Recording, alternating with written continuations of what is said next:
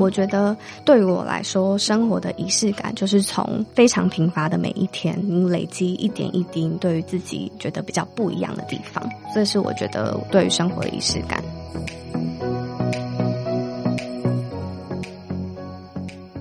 Hello，欢迎回来《大学问》大学生的大在问，我是主持人查理，我是制作人露丝，大家又听到我的声音了，好快乐哦。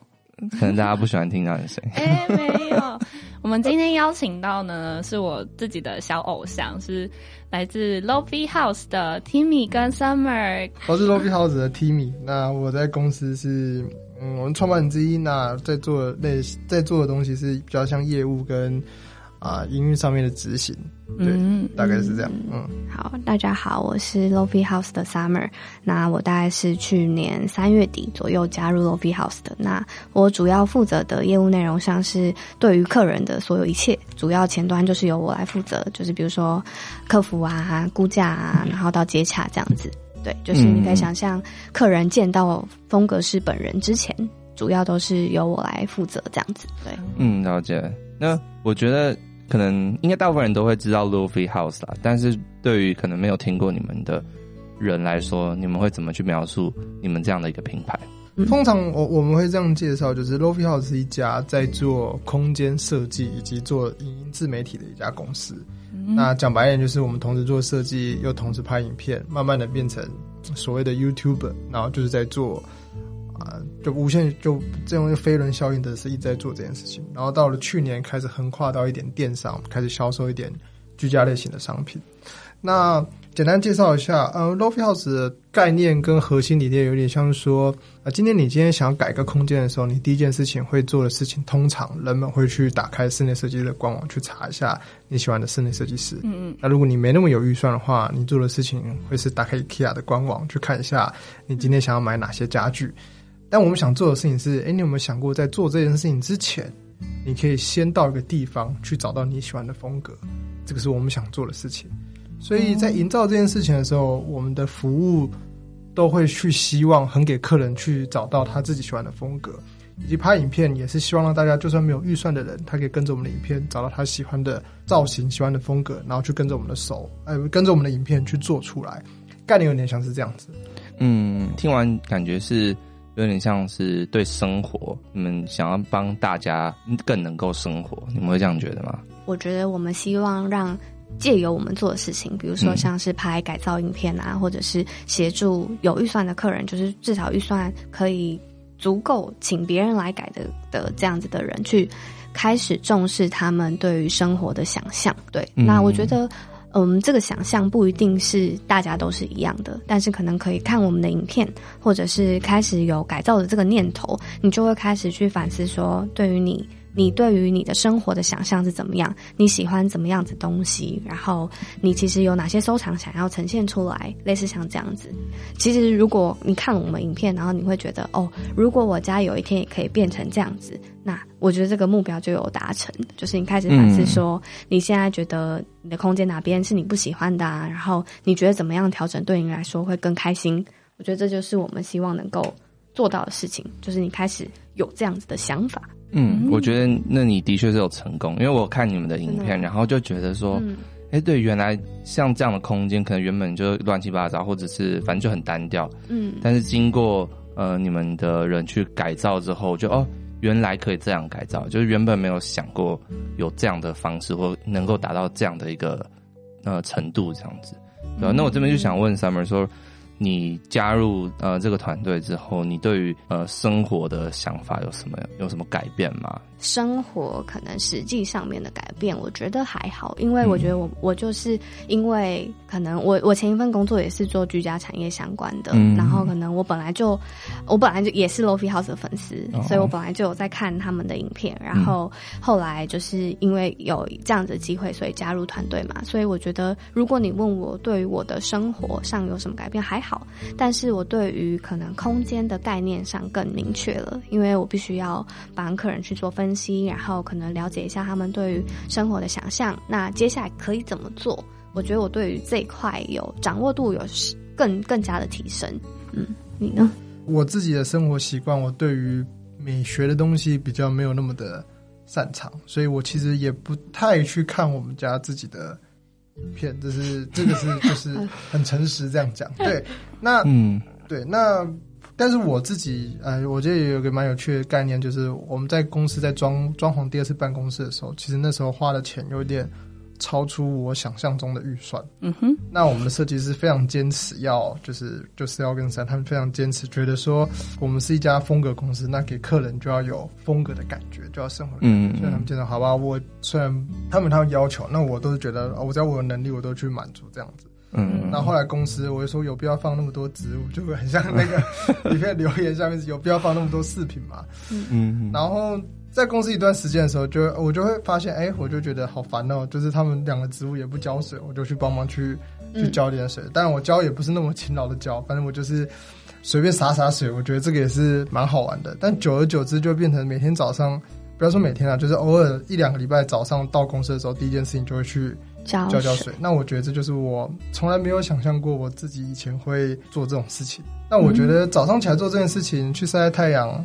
也可以让心情沉淀一点，所以就是我慢慢的也是为了自己做这件事情，而不单纯只是帮他们浇水这样子。嗯嗯，对，嗯。那其实我们今天主题呢，可能跟生活，嗯、然后或者是生活里面的小仪式比较有关。然后我就很好奇，就是你们认为。嗯、呃，在 Lo-Fi House 里面，常常比较强调是空间的风格。那空间风格之跟生活的关联是什么？就是至于生活的意义会是什么？我觉得其实“空间风格”这两个字，呃，这四个字，可能是近期大家这两年大家很常提到的。但以前大家对于风格这两个，可能 style。Stylist 的想象比较像是可能穿衣的风格、听音乐的风格，嗯、或者是你给人家的感觉。然后我觉得像比如说服饰啊，就比如说今天你穿的很日式，大家可能会觉得很日系啦。嗯、大家可能会觉得哦，你感觉就是文青，然后或者是喜欢看一些日本的电影啊等等的。所以其实大家对于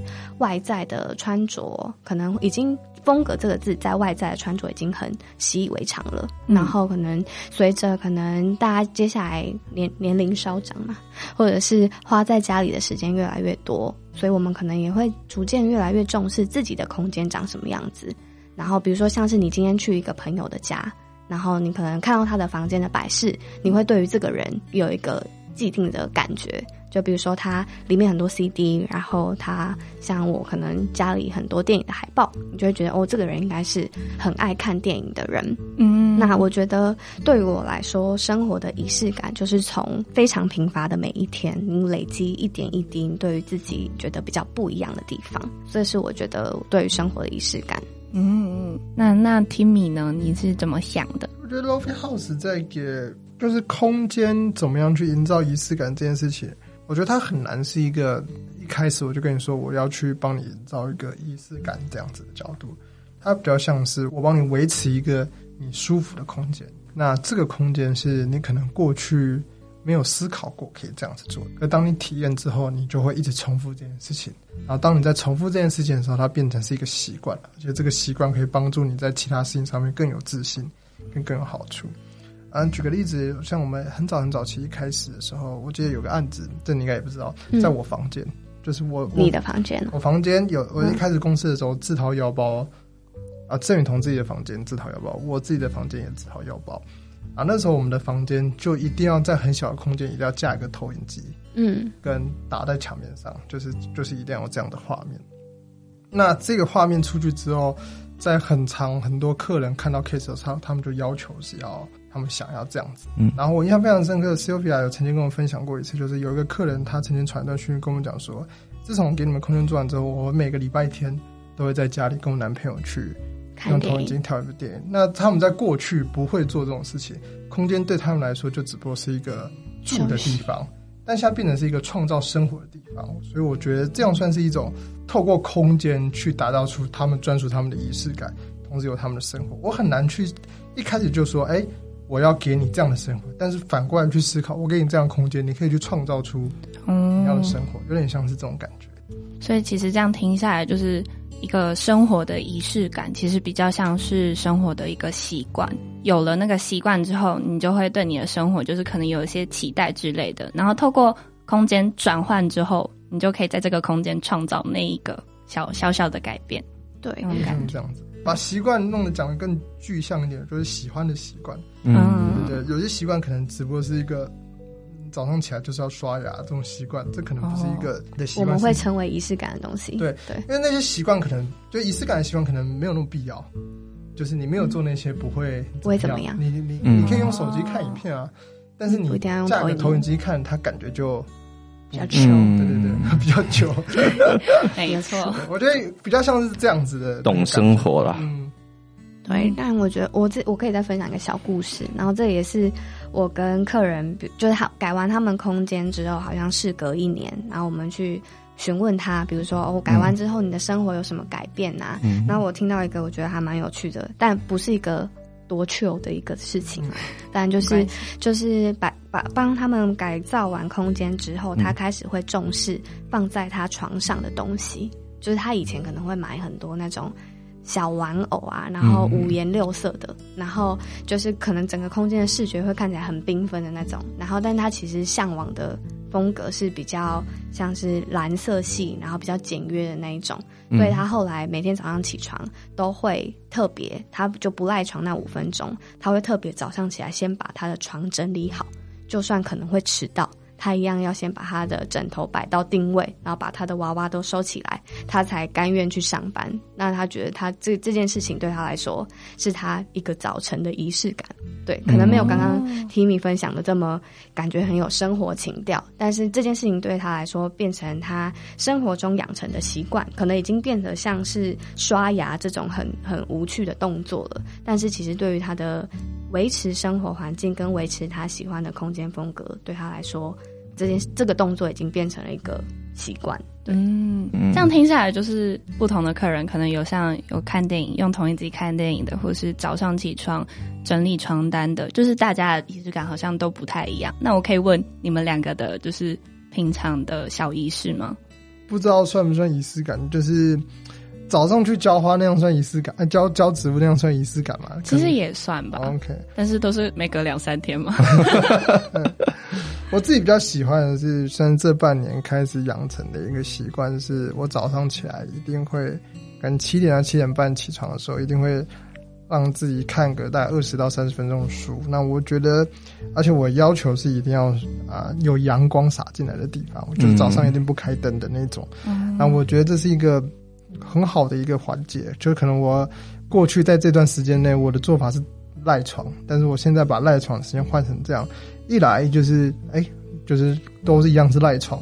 那一来真的我觉得早上看书也不会很疲惫，就是也你就是赖床也不会也不会比较有精神，嗯嗯，但是你早上那段时间来看书，确实也有休息的感觉，然后也会比较有精神，你也不会觉得。赖床有时候会觉得很赶嘛，就哦，怎么又睡过头了？这种感觉，我觉得就不会有那种焦躁心情，早上也会比较有自信。嗯，会增加自信这件事真的是蛮蛮蛮重要的。对，而且这个是那个彭于晏讲的，早上起来，确定真的有吗？我看过他的那个访谈，他说早上起来一定要健身，那运动一下，强迫自己做十分钟，看到异性会心情变好。确定，确定是他讲的，真的，我可以。要不要去考证一下？不要因为彭于晏是你的偶像啊。好吧，嗯、那那 Summer 呢？我我个人就是很懒惰，我的早晨就是那种会这种五分钟起来，然后赶快画眉毛，然后冲出冲出家里的那种。所以我的早晨都是非常慌慌乱的。但我就是我比较宅，就是我其实很假日都很喜欢待在家里，嗯、然后可能我的我的仪式感是换电影的海报。然后可能跟买 DVD 这件事情是我的仪式感。Oh. 那因为我是一个蛮喜欢看电影的人，然后嗯，我会希望能够这个，比如说我这个月看到一部很喜欢的电影，但它它不一定是 on 档的，就它可能是很久以前的。然后我会想要去买一点点它的周边，比如说可能是电影的海报，或者是它的公仔。然后，所以我很喜欢，就是跟随着我当下的心情去改变空间的摆设，但它可能不会大到像油漆啊，或者是重新什么粉刷之类的这种。嗯、但是我很喜欢改变墙上的布置品，比如说像是海报，然后或者是我最近新买的 DVD，我就会想要把它放在我出门每天会看到的地方，这样子。嗯、然后就是可能你每天一回家，就是被喜欢的电影用。音阶，然后出门也是被喜欢的音乐，然后原声带就是这样子。哦、对，我觉得这是我自己对生活仪式感的追求，比较俗烂一点。不会，还不会啊？我觉得还听完之后还蛮给我启发的，因为我一直都会觉得说，呃，买 DVD 就很浪费钱，就是因为我觉得啊，反正现在都电子，对，电子的、啊，就是这种不需要就买实体的。嗯，对。但是听完就是你的分享，我觉得哎、欸，好像有时候如对自己喜欢的这些，不管电影或音乐，你买一个 DVD，好像可以增加一些生活上的趣味。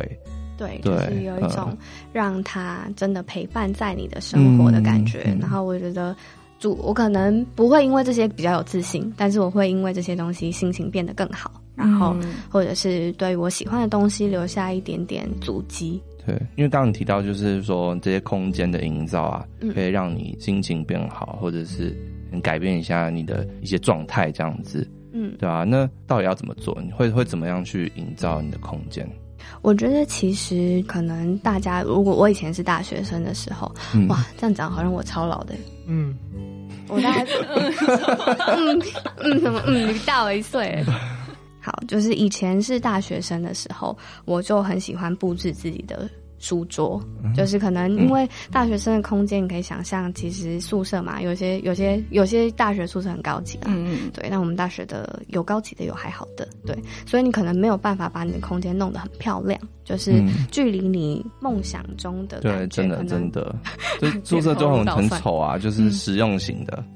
空间的，对对对，比如说一些铁铁件的衣柜啊等等的，嗯、对。但我我以前就很喜欢去布置桌面，因为我觉得桌面是可能我们以前读书啊用电脑视觉最常待的地方。然后你可能可以把一些就是你蛮喜欢的电影的一些海报。或者是你在你收集的明信片贴在你的墙上，那定期的去更换这件事情，嗯、我觉得贴是一件事情，但你有没有定期更换？我觉得这个跟仪式感也很有关系。就是当你去换，有点像把帮你的书桌换季这个动作，我觉得也是一个增添生活中的仪式感。然后现在比较有钱了，出社会了。嗯，对，然后可能就可以花更多钱在换季这件事情，比如说换床单啊，嗯、然后或者是买更多的电影海报。但我觉得可以给大学生的一些小建议是，我们可以从我们可以改变的东西开始着手。嗯、那你可能会觉得你可以做的其实很有限，比如说你今天你今天要外出的时候，提早十分钟起来想你今天要穿什么，然后搭配你的帆布袋或搭配你的包包。然后或者是精心挑选一些饰品，我觉得其实这就是生活风格的一种营造。对，就它不一定是跟我们的空间很息息相关，但是它可能就可以让你的一整天的心情变得更好。就有点像出门，然后跟自己讲说：“嗯，今天要开始了”那种感觉。对对对对对。嗯，天米了。那我只会买乐高，就是我有收集乐高的习惯，而且我收集乐高是那种我一定要弄很稀有款的。哦，我会去找很交易的那种，这个他们应该知道。嗯，就我公司的柜后面有一柜，我家里跟公司后面都有一柜我的乐高乐高收藏品，然后我都会去找那种很稀有。但我我我自己真的是还好，我很诚实的回答。对，因为我觉得我跟 Timmy 还蛮有，就是有共鸣。因为像你刚刚就是 Summer 刚刚提到说，可能早上起来就是决定今天要穿什么嘛，嗯，就是必须跟听众说我我我有六套完全一样衣服，我每天都是穿一样衣服出门。对，就是我完全不会思考这件事情，可我觉得永远不会变。这也是一种仪式感呢。就是你就是你为什么就是穿衣服，你为什么选择这一套？可能这一套对你来说，你觉得穿深蓝色的衬衫是一种对对你来说最自在的。因为我身材不好，所以我就会穿衬衫比较有那个型，然后呃深色的。衣服也比较不会看起来那么胖吧？那我觉得你比我好，我每天是被衣服选择，就哪一条哪一个离我近，我就选那个。你 你至少还有规划自己的 style，然后知道自己适合什么不适合什么。好了，那那那我们回到空间上面，聊太开心，大离题。那我其实比较好奇，就是。呃，一个空间中有很多元素，而且我也有看到你们的官网上提到无感体验，就是可能有看到的、或闻到的、或碰到的东西，那就是可能包含了墙壁颜色啊，或者是环境的香氛，这这这么多个元素中，你们觉得哪个元素嗯最重要，或是影响最大？我觉得这边可以跟大家分享，就是我们当初为什么会想要把五感这个元素放在空间，就是我们官网的叙述里面。嗯、就是大家可能会觉得，嗯，空间改造跟五感体验有什么关系？五感体验就是比如说视觉、听觉、触觉、嗅觉跟味觉，就是这五感。嗯、那其实，在我们就是我们会邀请呃，可能对我们服务有感兴趣的客人，他在正式委托设计之前会有一个咨询。那咨询那一天做的事情就是有点像风格师，就是就是去了解你的生活习惯呐，然后帮你规划出接下来生活的动线啊，可能格局啊，跟你适合的风格有哪些嘛。嗯、那在这之前，我们的邀请函是一个生活无感体验的一件一个企划案嘛，它是一个电子报，就是当我们确定邀请邀请这个客人来我们的工作室做咨询的时候，会由我们的 email 发出这个电子报。那这个电子报里面。主要就是包含五感生活体验，你可以怎么去营造跟重视？那会有这个东西，是因为我觉得大家开始在思考你的新家，或者是你今天现在的旧家，你接下来有一笔预算，然后你想要怎么改之前，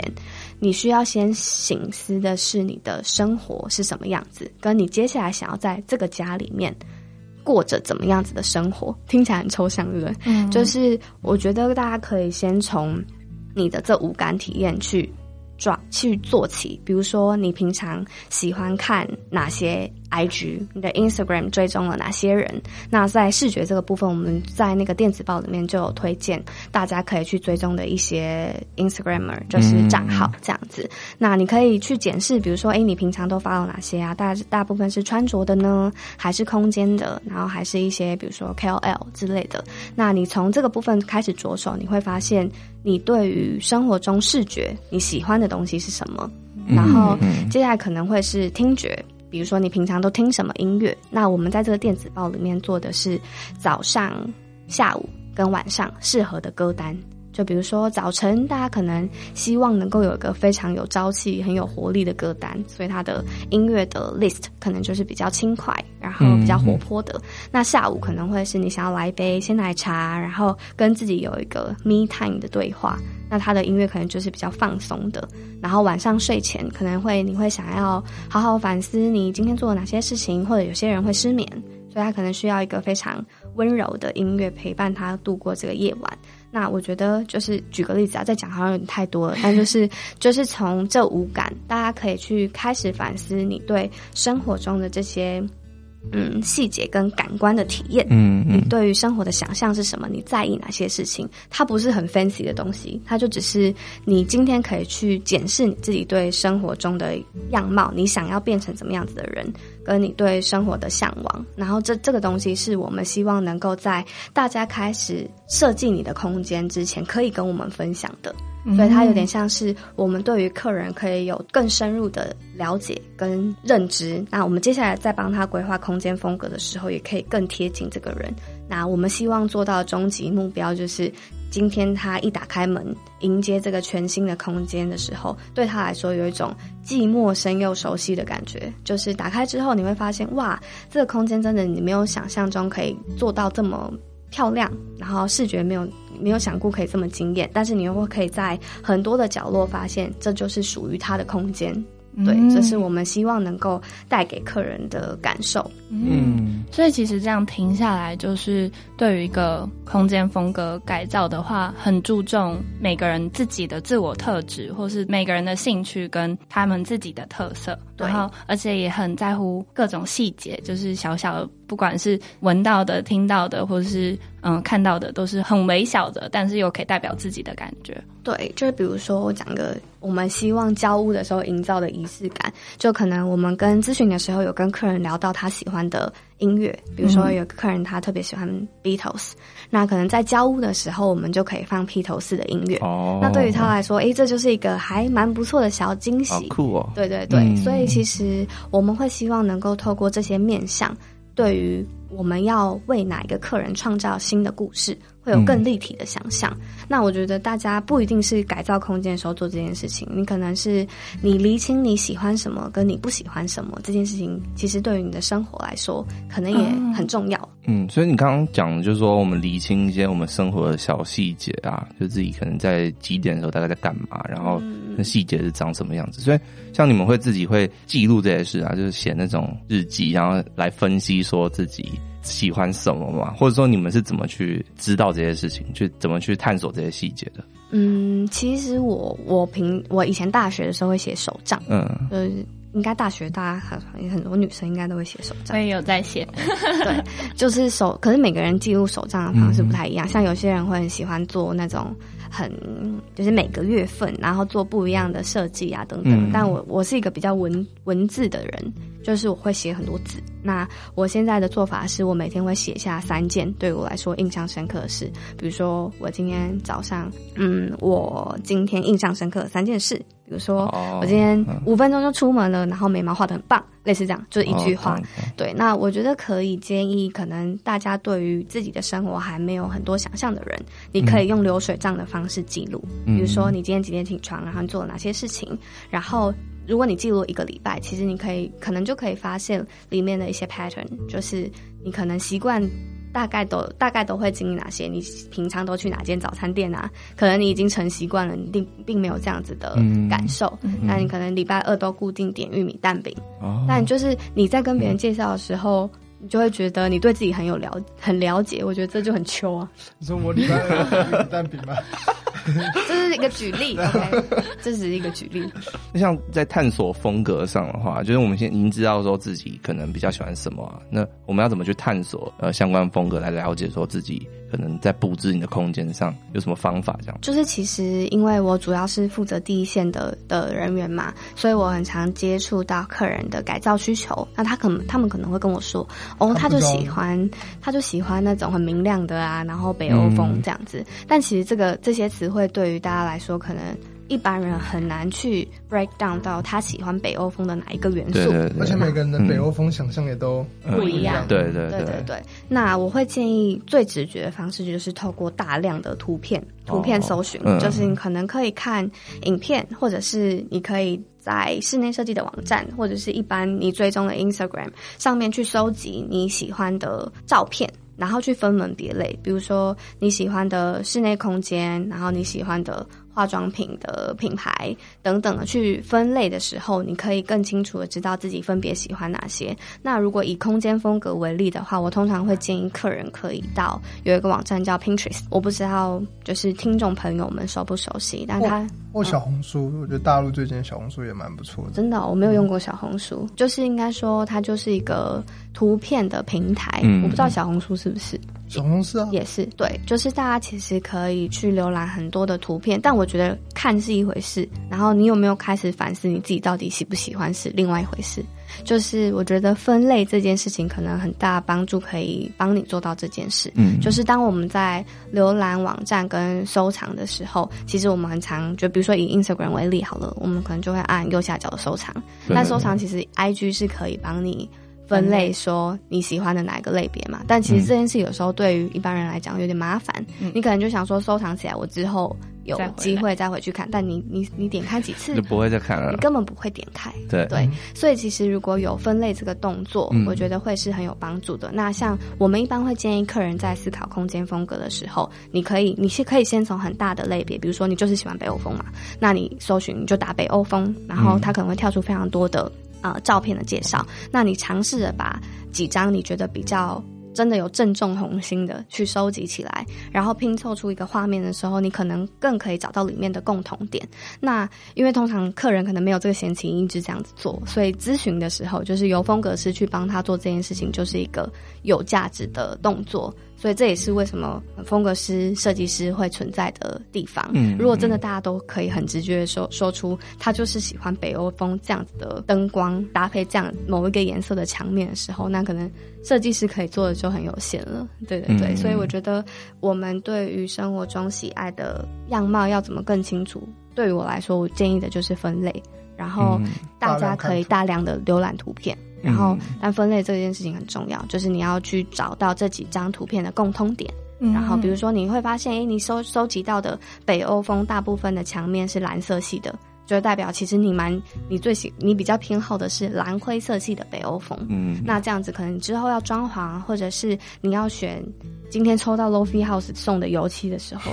你就可以很直觉的选出哪一个才是你最需要的，嗯，对，嗯，就是看得出来是说你问我。今天我喜欢什么风格，我很难去真的去描述它，嗯、但是我可能看到说，哎、欸，我就是喜欢这个，就是我看到某个图片、照片或者进入某个空间，我说，啊，我很喜欢这样，所以要透过这样才能可以更理清自己喜欢什么样的类型啊。对，所以我觉得大家在思考自己喜欢什么风格，不一定是空间的时候，我觉得蛮建议就是大量浏览图片，但我觉得浏览完成重要的是你要分类，跟你要尝试的去分析。他们的共通点跟不同的地方，就是慢慢的聚焦到，就是你喜欢的那个东西到底是什么？对对，感觉。嗯，那其实我们的听众应该就是我们大部分应该是大学生，然后住的地方可能就是像宿舍啊，或者是嗯外面租的房子，然后我们可能就不能砌墙壁啊，或是、嗯、太太剧烈的改造方式，这是剧烈的改造方式。对，就是你们会怎么样建议他们，就是从哪个哪些地方开始下手？通常我们的客人也是会有遇到预算不够的，但我觉得先给一个基本概念，就是我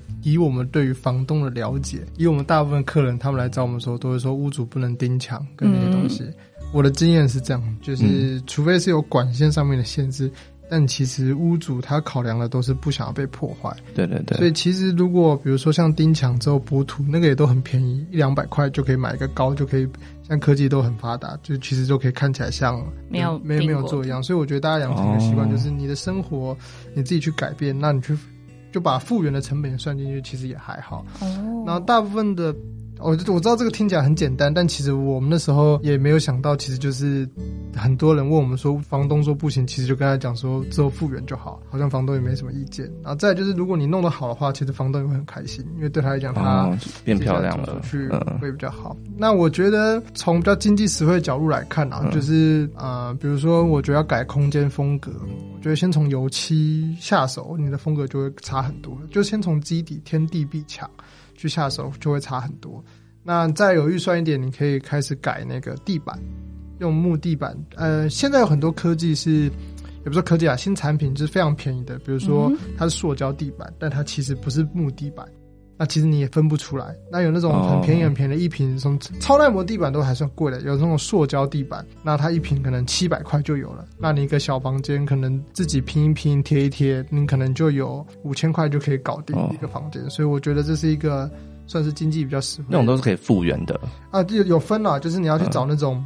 比较贴实的，可以拿起来的那种。哦、对，我觉得角度是这样子。那我知道，因为我自己有在看 Lo-Fi House 的影片，嗯、那就是有没有几部影片是可以推荐给我们的听众朋友的？哦，好，我可以再丢链接给你们。好啊，但是有几个算是呃会推荐租屋族或者是大学生可以做的，我觉得有几个桌面改造。就是其实像大学生一定会有桌面嘛，就比如说宿舍桌面，或者是可能你实习办公室的桌面之类的。嗯、其实你可以把它改得更顺手，然后或者是把一些很阿杂的线，然后或者是你把你平常扭蛋扭到的小公仔啊，可以让它有一个舒适的家。那、哦、其实就是可以让你平常生活中的视觉有更舒适的感觉。有一个系列就是桌面改造系列，嗯、然后另外一个系列是布丁墙系列，就是可以怎么样在布丁墙的状况下。你还是可以用墙面的改造。因为像我们很多影片，其实呃墙面上有布置，就比如说墙面上有放杂志啊，或者是有一些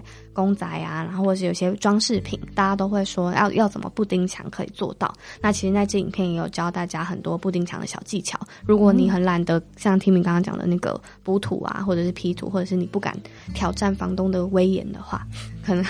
就可以透过这些小技巧去让你的空间变得更丰富。那我觉得我自己个人很推荐。换床单诶、欸，因为床单其实是你房间一进去很视觉的，就很很大一块。床单其实是一个很可以让你改变心情跟改变空间视觉的做法，所以我也蛮推荐大家，如果有，其实其实 IKEA 床单也不贵，然后材质我觉得也没有很差，所以还蛮推荐大家可以去挑选自己喜欢的配色，然后先从床寝这些我们负担得起的东西下手。那我分享一个，我觉得如果大家对于低预算想要有风格的东西，我可以打一个关键词叫 IKEA hack，这算是一个全球人的共同文化，就是很多人会把 IKEA 东西很便宜的东西，那改造的非常有质感，嗯，那预算也非常低。举个例子，它 IKEA 有个商品是木栈。这样贵，然后就是这样方形的，那很多人会上漆啊，哦、比较上深深一点的木漆、木器漆，它就变得比较复古一点，然后全部这样排在一起，就会变得很像一个复古的柜体。哦、那其实那个很便宜，那个没有没有多少钱，就是一个木篮啊，对对对，它就是一个篮子，然后它可能可以漆成别的颜色。所以我我觉得就是就分享给大学生，IKEA Hack，那不管在 Pinterest 上面或者是在 YouTube 上面，都全球的资讯都会这个 Hashtag 都会，嗯、我觉得这蛮好的。有感觉蛮实用的，我觉得你们都还蛮懂生活的。没有没有没有，我觉得就是懂跟做。两回事，我不懂，我觉得 是吗？就是很不敢说我们很懂生活，但是可能如我觉得对自己很了解这件事情本身就是懂生活的一个表现。嗯，对，真的对，所以我觉得大家可能在现阶段，比如说我们很难有预算，或者很难有一个房子可以去给别人改造，但是你很了解你自己喜欢什么，跟你不喜欢什么，到时候要跟设计师讨论，或者是你今天跟别人介绍你自己是怎么样子一个人的时候，我觉得这就是一个。蛮有风格的事，嗯，哇，啊，我们今天聊了这么多，嗯，我们要不要总结一下？好啊，对啊，有没有给呃我们的听众一些鼓励或建议的？无论是在生活仪式上啊，或者是空间风格的，或者是认识自己的方式，都有没有什么样的建议或是鼓励呢？就是我觉得大家对于，因为我们今天提到很多次仪式感嘛，对对，那仪式感其实它就是一个可有可无，然后大家会觉得。很 gay 掰的一件事情，但我觉得这些东西不，它不一定是要一个很很做作的举动才能够叫做仪式感。就是大家可以多反思，或者像我刚刚说的，用记录的方式来发现你自己对于生活中你有自己理解的一套。我觉得这就是属于每一个人的仪式感。所以我希望听完这一集的大家可以多多花一些时间在自己身上，然后希望大家都可以更了解自己，然后找到属于自己的仪式感。嗯，啊，那如果想要看或听更多 Lo-Fi House 的内容，我们的听众应该怎么做？除了 YouTube 打 Lo-Fi House 之外，也可以在 Podcast 平台上搜寻 More Than Lo-Fi，就是我们最近开了 Lo-Fi House 的 Podcast，、嗯、然后主要就是由我跟 Timmy 来跟大家分享。嗯、对。刚刚提到的说，像影片啊，嗯、或者是你们的一些 IG，然后 Podcast、YouTube 等等的连接，我都会放在下面。然后听众如果有兴趣的话，你就记得要去点击来收看、收听喽。嗯、对啊，OK，好，那我们今天非常谢谢 Lo-Fi House 来到我们节目分享那么多，我真的觉得很学到很多啦。如果想听更多大学问的话，我们在各大 Podcast 平台。都可以收听到。那下面的话，我们也会放一个回馈连结，所以不管是对任何一集有任何建议，或想有什么话想要对我们说的话，都可以透过那个连接来留言一下。那如果你是用 Apple 装置收听的话，也拜托帮我们到 Apple Podcast 上面按五颗星，留下你真挚的留言。好了，那我们就今天就到这边，那我们就下次见喽，拜拜，拜拜。